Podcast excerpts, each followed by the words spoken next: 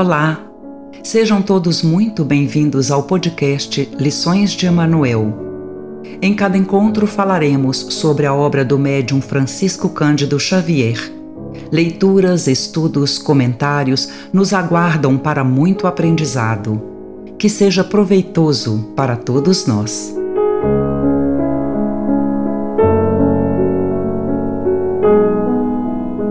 Leitura do livro Nosso Lar Psicografia de Francisco Cândido Xavier, ditado pelo espírito André Luiz. Gravação licenciada pela Federação Espírita Brasileira.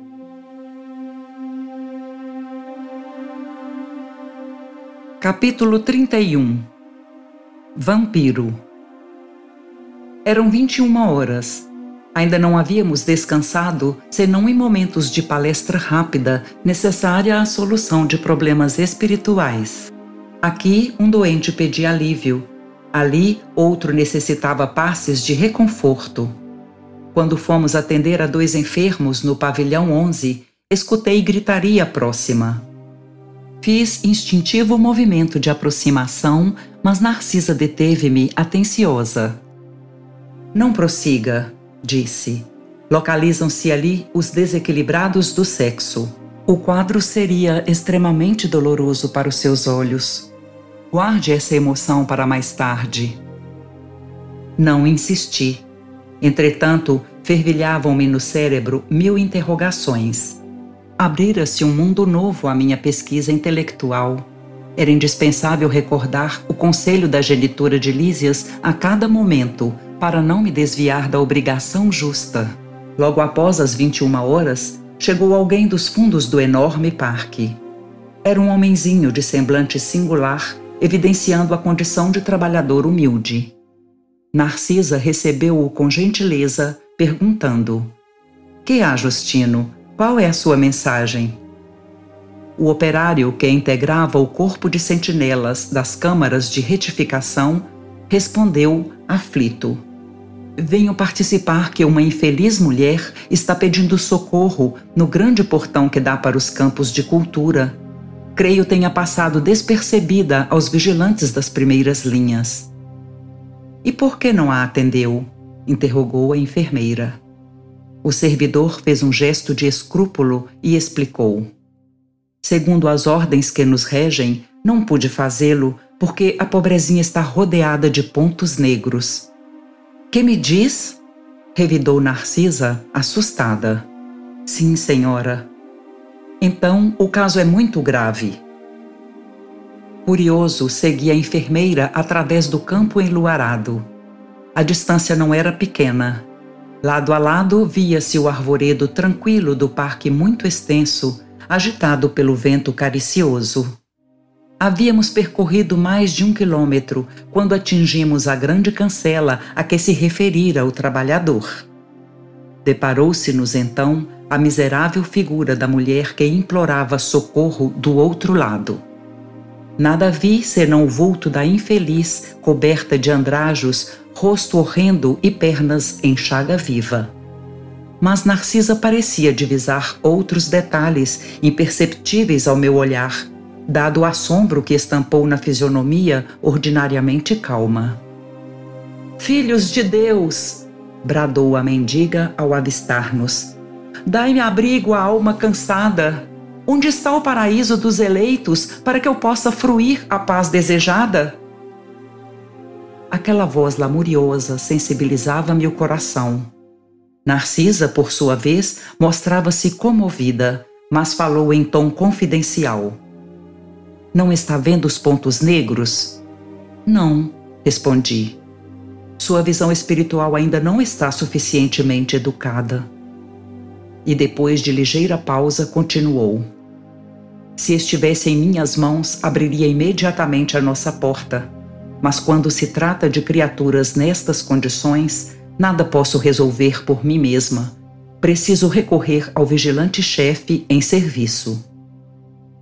Assim dizendo, aproximou-se da infeliz e informou em tom fraterno: Faça o obsequio de esperar alguns minutos.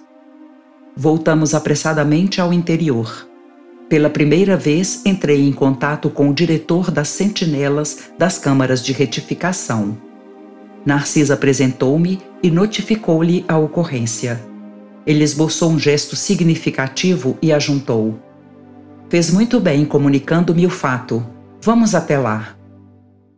Dirigimos-nos os três para o local indicado. Chegados à cancela, o irmão Paulo, orientador dos vigilantes, examinou atentamente a recém-chegada do umbral e disse: Esta mulher, por enquanto, não pode receber nosso socorro. Trata-se de um dos mais fortes vampiros que tenho visto até hoje. É preciso entregá-la à própria sorte. Senti-me escandalizado.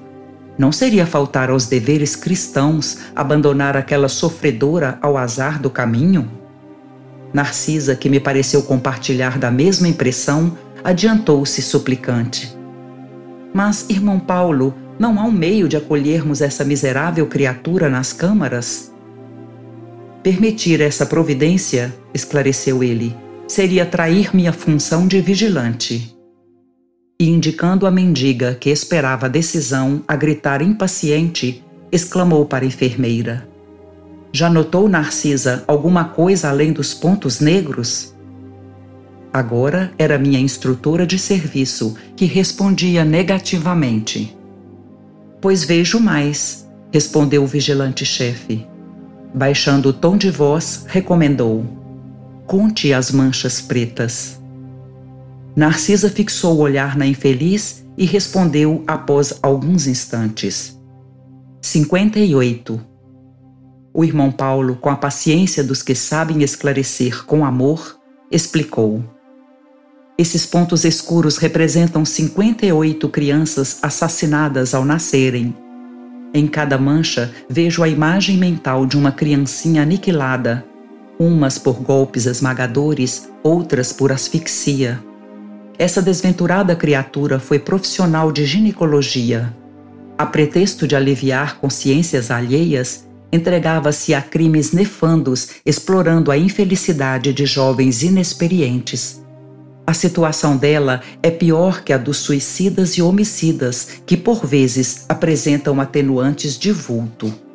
Recordei assombrado os processos da medicina em que muitas vezes enxergara de perto a necessidade da eliminação de nascituros para salvar o organismo materno nas ocasiões perigosas.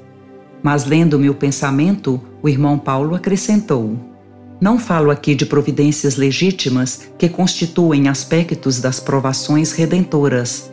Refiro-me ao crime de assassinar os que começam a trajetória na experiência terrestre com o direito sublime da vida Demonstrando a sensibilidade das almas nobres, Narcisa rogou: Irmão Paulo, também eu já errei muito no passado. Atendamos a esta desventurada. Se me permite, eu lhe dispensarei cuidados especiais. Reconheço, minha amiga, respondeu o diretor da vigilância, impressionando pela sinceridade, que todos somos espíritos endividados. Entretanto, temos a nosso favor o reconhecimento das próprias fraquezas e a boa vontade de resgatar nossos débitos. Mas esta criatura, por agora, nada deseja senão perturbar quem trabalha.